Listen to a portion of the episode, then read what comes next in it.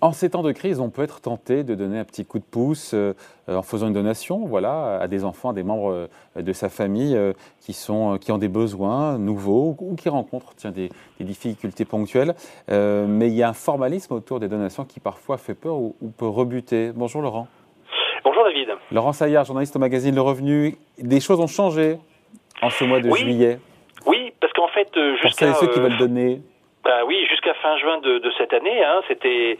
Si vous vouliez faire un don, alors en dehors, on va dire, des présents d'usage, des dons manuels, hein, les cadeaux qu'on fait à une occasion particulière ou qui sont une faible, très faible proportion de votre patrimoine. Et quand vous faites un don, normalement, une donation, donc vous devez le déclarer à l'administration fiscale, même s'il n'y a pas de, de, de, de droits de, transmission qui sont associés. Et donc, jusqu'à la fin du mois de juin 2021, euh, eh ben, vous deviez le faire à l'ancienne, c'est-à-dire que le bénéficiaire du don manuel, hein, celui qu'on appelle le donataire, il devait remplir un formulaire euh, CERFA. Un CERFA, hein, oui. Voilà, 2735 euh, pour être précis. Il fallait l'imprimer en exemplaires, euh, donc les déposer au service de publicité foncière d'enregistrement du domicile ou les envoyer par la poste de préférence en, courrier recommandé. oui, rien que ça. Euh, une fois que je vous ai dit ça, déjà, bah, il y a beaucoup de gens que ça dissuade hein, euh, de faire ce genre de, d'opération. Alors, en fait, il y a une nouveauté effectivement depuis. il y a du nouveau depuis le 30 juillet. Voilà, il y a du nouveau, c'est qu'on peut faire cette déclaration, cette donation en ligne sur le site impôt.gouv. Ouais. Alors, Bon, c'est ça qui en fait, euh, vous allez sur votre espace particulier. Alors vous savez que euh, le gouvernement, euh, enfin l'administration fiscale souhaite que bon, quasiment tout le monde soit la déclaration en ligne. c'est l'objectif. On n'a pas encore les chiffres pour la, saison de cette année, mais c'est en tout cas l'objectif. Et effectivement, ça augmente année après année. Hein. L'administration fiscale veut vraiment pousser au zéro papier.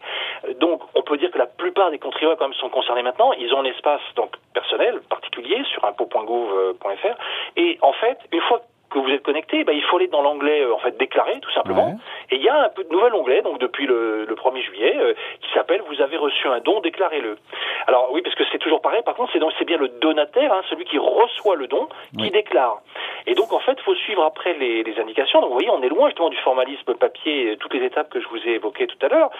Alors ce qui va être plus pratique c'est de connaître le, bien sûr le numéro fiscal du donateur, hein, parce que là ça va aller vite. Bon sinon vous pouvez euh, décliner son, son identité complète et euh, fournir l'éventuel lien de parenté qui, qui vous lie, ainsi que bien sûr la, nature de la donation. Vous devez dire bon voilà, est-ce que c'est de l'argent, est-ce que c'est des titres, des objets de valeur, etc. Donc vous mettez le montant du don, euh, du don, la date de réception, et, euh, ensuite qu'est-ce qui se passe alors Vous avez fait votre déclaration. Donc c'est quand même effectivement beaucoup plus pratique, et puis bon c'est traçable. Quoi. Vous avez tout de suite, vous avez tout de suite que c'est enregistré. Ouais. Et donc qu'est-ce qui se passe une fois qu'on a enregistré tout ça?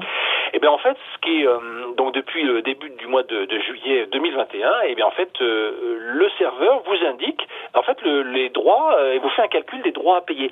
Parce qu'en fait, euh, c'est vrai que vous avez quatre figures où vous n'avez pas de droits à payer, puis des quatre figures où vous avez des droits à payer. Alors, ce qui est intéressant là dans cet outil, c'est que ben, c'est l'interactivité.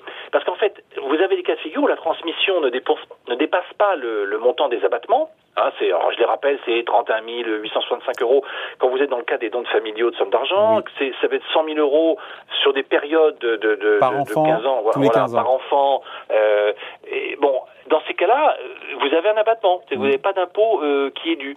Alors, quand on regarde euh, plus techniquement, il y a, il y a aussi des cas de figure plus, plus précis, euh, au-delà des mesures exceptionnelles qui ont expiré au, au 30 juin, euh, notamment si le donateur a moins de 80 ans, si le bénéficiaire a plus de 18 ans, etc. Mais donc, dans tous ces cas de figure, le problème souvent, c'est que, en fait, euh, c'est difficile de tout savoir et de savoir si vous êtes dans le bon cas de figure. Et donc là, l'intérêt du, du, serveur du, des services fiscaux, c'est qu'en fait, vous savez si vous êtes dans, dans, dans le cadre de l'exonération.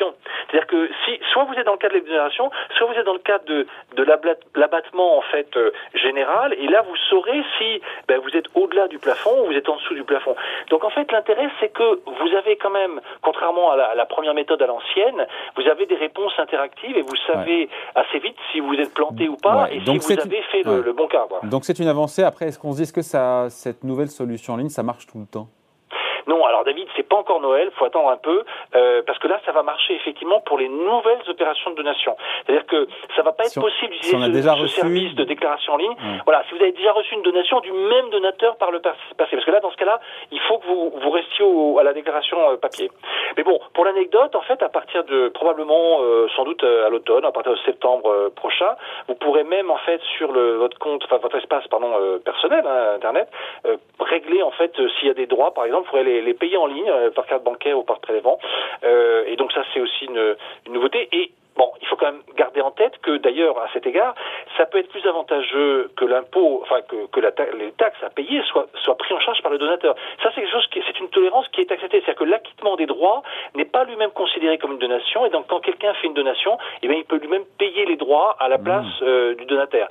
Alors, bien sûr, quand même, pour, pour euh, puisqu'on parle de sujet, David, je suis quand même obligé de vous rappeler que, bien entendu, vous n'avez rien à faire si, si vous choisissez de faire cette donation par l'intermédiaire d'un notaire. Bon, bien sûr, ça reste à privilégier si vous voulez pas vous occuper ou être sûr de pas vous planter, de bien de rester dans les clous et dans le bon cas de figure. Et puis de toute façon, il y a des cas de figure où bien sûr c'est incontournable, euh, dans des cas notamment de, de donation-partage, donation d'un bien immobilier, etc. C'est un peu plus complexe. Impératif de passer par un, notaire. Donc là, on, on parle effectivement de, de, cas beaucoup plus simples, mais bon, ça peut rendre effectivement certains services. Donc à partir du 1er juillet 2021. Voilà, on voulait donc parler donc du fait que voilà de déclarer une donation au fisc, bah, désormais c'est plus facile Merci beaucoup, Laurent. Voilà. Salut, à bientôt. Bye. Merci, David. Au revoir.